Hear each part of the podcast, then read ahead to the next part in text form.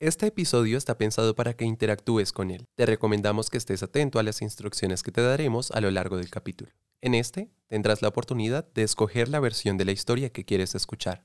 Ponte los audífonos, súbele el volumen y disfruta del último capítulo de la primera serie de Si quitamos el estigma. Sin etiquetas. Sin absolutos. Descifrando todo esto que nos cuesta. La psiquis. Si quitamos el estigma. Primavera.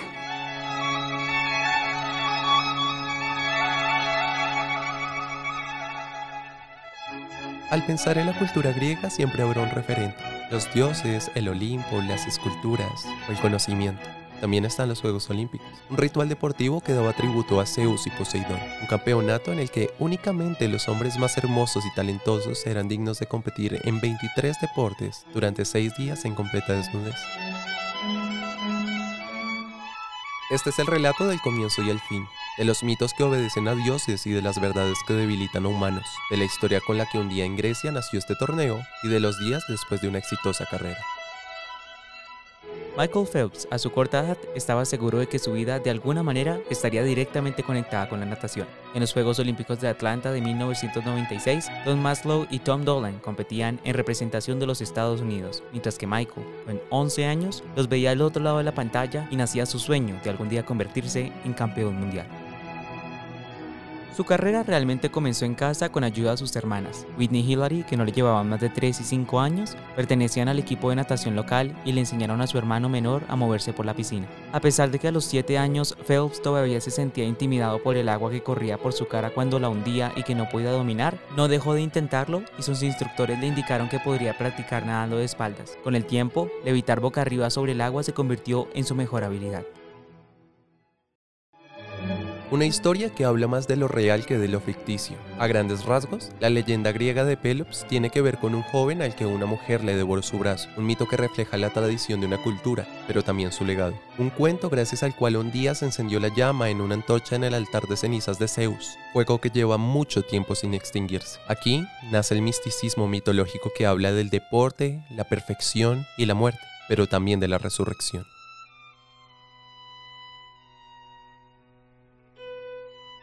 El rey del monte Sílipo en Anatolia tenía un hijo tan hermoso que un día decidió descuartizarlo para servirlo de ofrenda ante los dioses del Olimpo.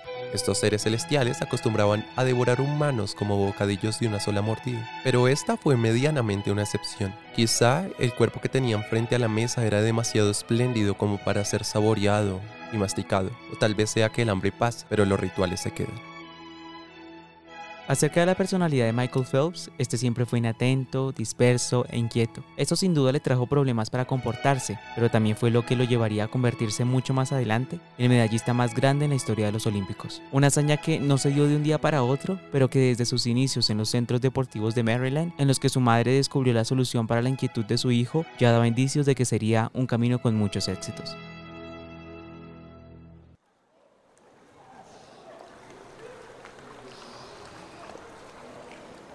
Tarde Michael Phelps se enfrenta a un competidor nuevo. Hoy seremos testigos del enfrentamiento entre el nadador más rápido de la historia y un tiburón blanco. Y arrancan. Phelps por el carril 2 y el tiburón sin por el 4. Phelps da abrazadas lo más rápido que puede, pero son insignificantes comparadas con los aletazos del tiburón. Pero lo que ustedes no saben es que Phelps también está dando aletazos. Si deseas saber quién ha subido al podio de esta carrera y a qué nos referimos cuando decimos que Phelps también está dando aletazos, salta al minuto 12.10 para escuchar el resto de la historia y continuar disfrutando de Pelops y Phelps a mucha mayor profundidad. Si por el contrario quieres ahorrar tiempo y no entrar en tantos detalles de la historia, ignora este mensaje que ya retomamos justo donde quedamos. Verano. El ascenso de su carrera comenzó estrepitosamente en el 2004, cuando en los Juegos Olímpicos de Atenas se llevó seis medallas de oro en diferentes categorías y las otras dos de bronce para un total de ocho. La fama llegó sin siquiera avisarle, pero terminó golpeado por ella. A los 19 años fue arrestado por conducir ebrio en las calles de Baltimore y sentenciado a 18 meses de libertad condicional después de declararse culpable. Un hecho que empañó el éxito y la gloria que había recibido tan solo cuatro meses antes en Grecia y en todo el mundo. Los años siguientes concentró su tiempo en entrenar y prepararse para Beijing, las Olimpiadas de 2008 en las que batiría todos los récords. Sumó la decimocuarta medalla de oro en su carrera, superando a cualquier atleta olímpico. Asimismo, terminó por ganar 8 distinciones de oro en un solo campeonato y en 7 de las 8 categorías que participó rompió los récords mundiales establecidos por otros deportistas. Una vez unidas las partes, al joven no le hacía falta su brazo. Pelops era tan hermoso como una divinidad, aunque le hiciera falta un pedazo. Era el pedestal adecuado para lucir como trofeo, el amante sumiso perfecto para un dios. Cuando Poseidón percibió la pureza que un soplo de vida suyo podía conseguir, entendió que Pelops le pertenecería y se enamoró de él. Era suyo y por eso lo hizo su amado. Lo llevó a su templo en el fondo del océano donde ningún otro hombre pudiera raptarlo de sus manos. Allí lo mantuvo para sus propios deseos y le enseñó a conducir su carro divino impulsado por caballos. En cuanto a su brazo, le regaló uno de marfil. Su éxito retomó en cada abrazada y en medio de escenarios deportivos, y su nombre fue inmensamente conocido en todos los Estados Unidos, país en el que fue invitado a cada espacio televisivo de entretenimiento por su gran hazaña. Las compañías no desaprovecharon el momento para poder vincularlo a las campañas de publicidad. Los deportistas como Phelps han sido tratados como productos y comercializados mientras brillan y ganan. El hombre que había roto todos los límites y expectativas ahora no salía de la boca de los medios. Aquí debes volver a decidir. Puedes o dirigirte al minuto 15-20 para entender cómo es que realmente Pelops tiene que ver con el nacimiento de los Juegos Olímpicos en la antigua Grecia, o quedarte tal y como estás y continuar en la versión breve de esta historia. Olimpia.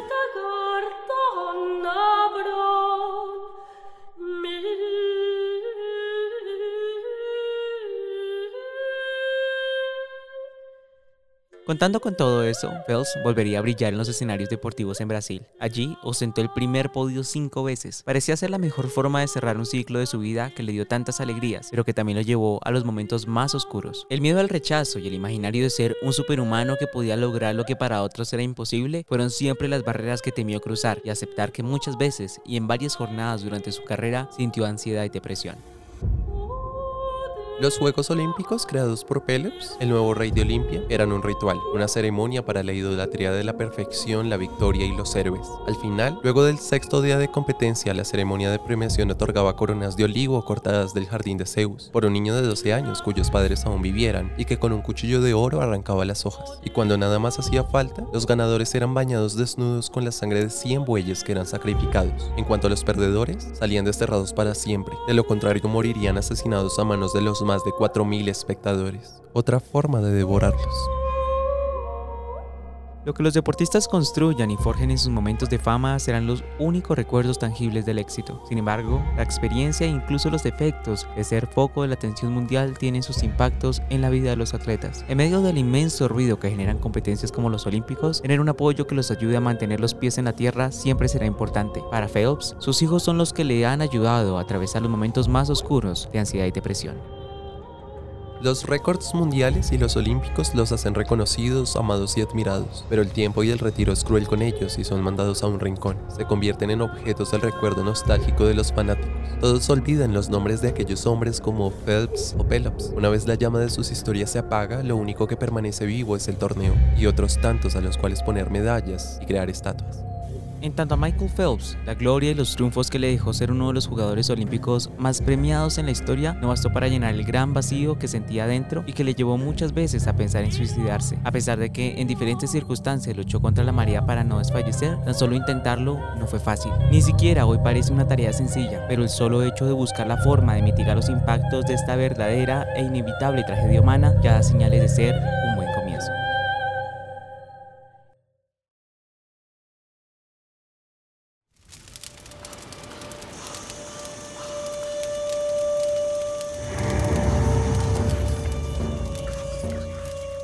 Pero qué vestiduras raras usas.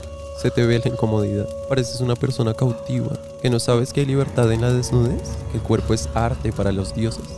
¿Y qué hacen ustedes bailando desnudos?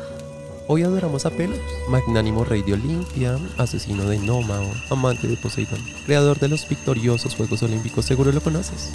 Acabo de escuchar un mito raro sobre él, sí. Mito. Entonces no le crees real.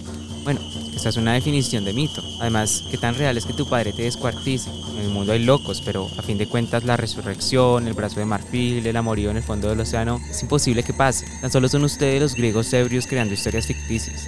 Veo que eres poco inteligente. Qué lástima. No soy yo quien baila en la desnudez. Además, lo único que he creído es el relato de Mike. ¿Quién? Michael Phelps, el nadador estadounidense, el mayor medallista olímpico de la historia, el mejor del mundo que tristemente ha tenido una vida dura. Incluso contempló suicidarse, aun cuando no existía quien lo supere.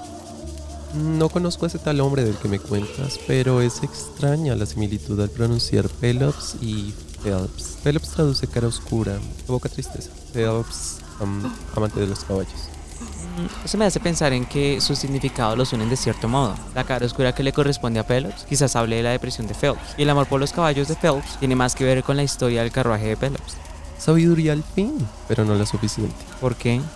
Quizá no puedas aprender acerca de las verdades que hay en cada mito. Tienes una ceguera que no te deja ver más allá de la superficie. Puede que al final el mito hable más de Phelps que de Pelops. Puede que su depresión haya querido devorarle su vida como Demeter lo hizo con el brazo de Pelops, por ejemplo. Hay significados que se pierden si escuchas todo de manera literal o bajo tus propios estigmas. Sí, pero nuestros Juegos Olímpicos no son rituales. ¿Tienes seguridad al afirmar que no es un ritual? A veces los dioses son humanos y también devoran. Se sientan en las gradas y sentencian con los comentarios.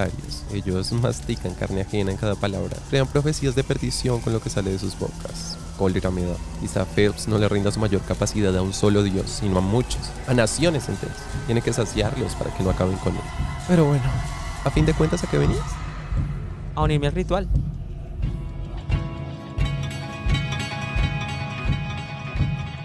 Este podcast utiliza las composiciones del músico y sacerdote Antonio Vivaldi. Las Cuatro Estaciones es el nombre de esta obra inmensamente conocida y creada en el siglo XVIII. Mientras esta música que evoca la vida sonaba, por aquel entonces los Juegos Olímpicos griegos habían muerto producto del catolicismo.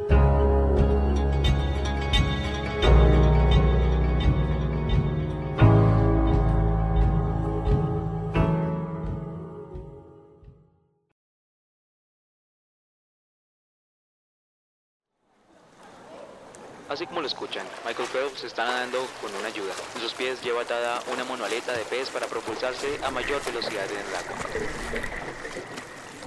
Desde el inicio era notorio que el tiburón triunfaría, pero aquí no importa tanto quién haya ganado. Que Phelps haya perdido no decepciona tanto como el hecho de que él y el tiburón en realidad no estuvieran nadando en la misma piscina. Lo cierto es que el nadado del tiburón fue cronometrado y puesto en una pantalla ubicada justo al lado antes de la carrera. Otoño. Pero al tiempo que el amor de Phelps por el deporte crecía, el vacío que le dejaba a su padre que había decidido separarse de su madre cuatro años atrás, los comentarios de sus compañeros en la escuela sobre su físico por tener orejas prominentes, además de unos brazos que superaban sus rodillas cuando corría, y su dificultad para poder concentrarse eran situaciones con las que tenía que lidiar. Finalmente, Michael fue diagnosticado con trastorno por déficit de atención con hiperactividad. A partir de ahí, le medicaron un estimulante con el fin de tratar su condición. ¿Ayudó a combatir la dispersión? Sí, pero seguía siendo un estudiante mediocre también.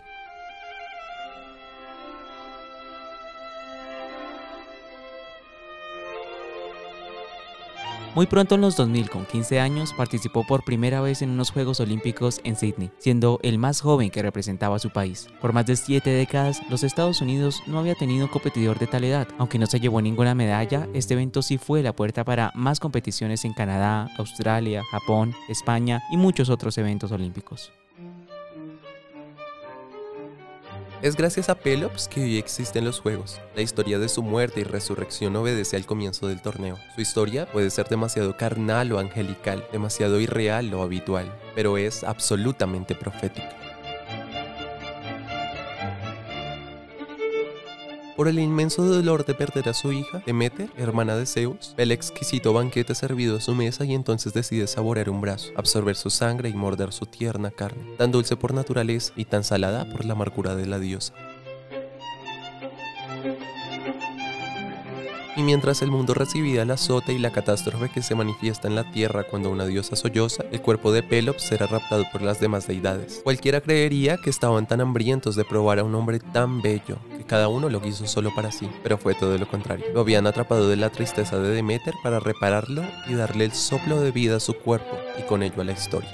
Así, la natación se convirtió en lo único que podría salvarlo de ser devorado por su falta de atención. Phelps decidió empezar a profesionalizar su pasión e ingresó a North Baltimore Aquatic Club. Allí conoció a su entrenador Bo Bauman, quien al ver las habilidades de Phelps sabía que tenía potencial para lograr ser un deportista olímpico. Su entrega y dedicación por la natación lo llevaron a superar las expectativas del entrenador y su familia. En este punto las historias no pueden ser contadas de manera lineal. Para continuar con el relato, dirígete de nuevo al minuto 425.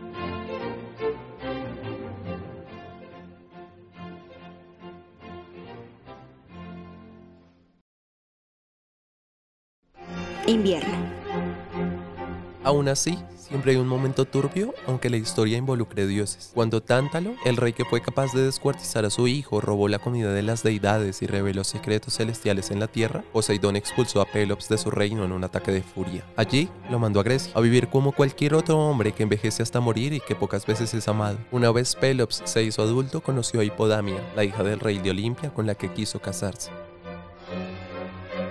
La fama volvió a desbordar a Michael en 2009, quien para la época ya tenía 22 años. El diario británico News of the World publicó una imagen del deportista en la que se veía consumiendo marihuana en una pipa de agua. En ese momento, todos los apoyos comerciales se vinieron abajo, comenzando con la Federación Estadounidense de Natación US Women, que decidió suspenderlo de las competencias por tres meses. Nuevamente, Phelps terminó por disculparse y reconocer que había cometido un error. Londres sería un momento decisivo para Michael, quien estaba cansado de la presión que cargaba por ser uno de los atletas más reconocidos y premiados en unas competencias olímpicas. Así, anunció su retiro y jubilación de la natación. A pesar de eso, en 2012, de la mano de su entrenador, consiguió sumar 22 medallas a su colección, sumando 4 ese año en los Juegos Olímpicos en el Reino Unido. Por ese entonces, en la ciudad de estado de Olimpia, donde reside el templo de Zeus, existía un oráculo escrito por los dioses que aseguraba que el padre de Hipodamia, Enómao, sería asesinado por su yerno. Quizá por ello es que los dioses se abstuvieron de devorar a Pelops. Ese era su destino, asesinar al rey, ganarle en la carrera de caballos. Después de todo, Poseidón le había enseñado este deporte.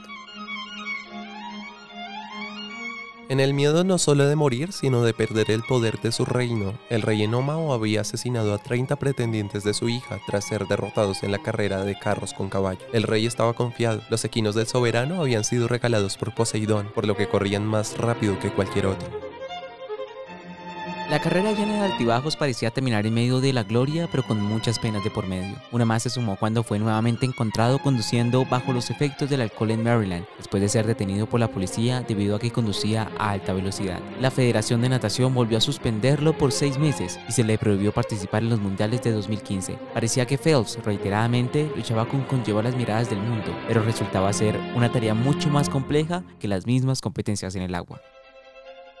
Los Juegos Olímpicos nacieron de la muerte, de la trampa, del favoritismo de los dioses y su complicidad, de la gratificación de obtener el poder por lo que se rinden sacrificios y se exaltan las deidades y los objetos. Un día antes de la competencia, en los carros con caballo, Pelops fue a buscar a Poseidón para recordarle el amor que por una época el dios había sentido por él y pedirle que le prestara su carruaje. Solo así podría vencer al rey y quedarse con su amada.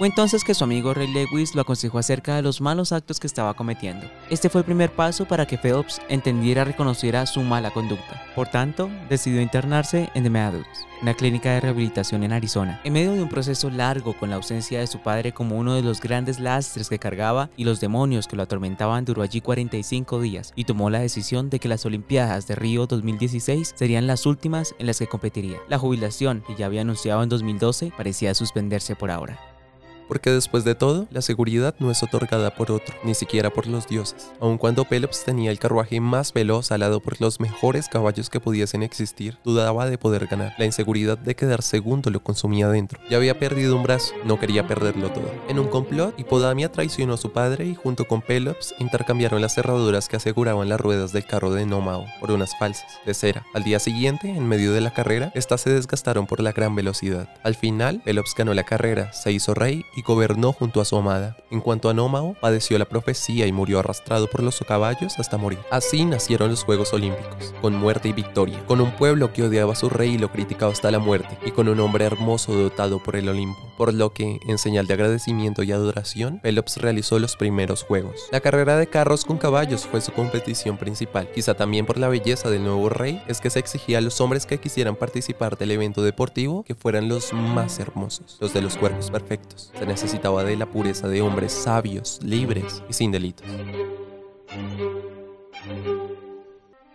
Se aproxima el fin de una historia, pero el inicio de otra. Sin embargo, te quedan ciertos detalles por conocer. Corre el podcast hasta el minuto 6.35 para continuar.